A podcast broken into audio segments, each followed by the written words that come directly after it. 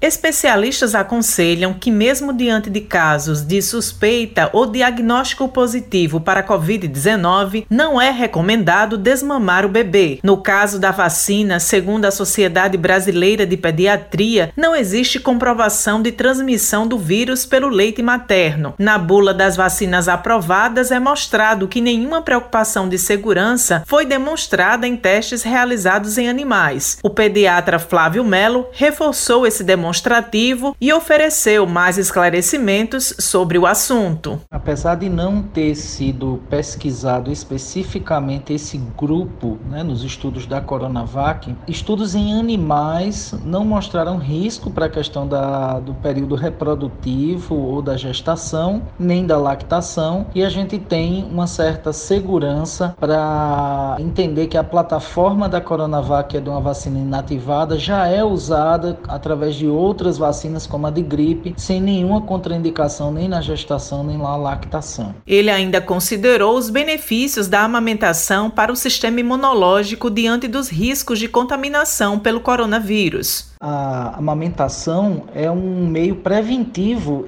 direto e indireto para a doença Covid-19, pois já foram detectadas imunoglobulinas, ou seja, substâncias da resposta imune que impedem, digamos assim, a, a, a infecção ou atenuam a infecção no leite materno. Portanto, continuar a amamentar é uma forma de ajudar a prevenir a infecção no bebê. E por fim acrescentou que quem determina o desmame é a mãe e o bebê, e não por conta de contaminação ou da vacinação da Covid-19. Quem determina o momento do desmame é a mãe e o bebê. Nenhum profissional de saúde deve indicar desmame por conta da vacina de, da Covid-19, muito menos pela infecção, que a gente já sabe que em quadros estáveis é totalmente indicado e possível manter a amamentação apenas tendo o cuidado de uso de máscara e lavagem das mãos. Então, que fique bem claro que é um pedido que os pediatras estão fazendo para que nenhuma profissional de saúde considere iniciar o desmame ou desmamar por conta da vacinação para a Covid-19.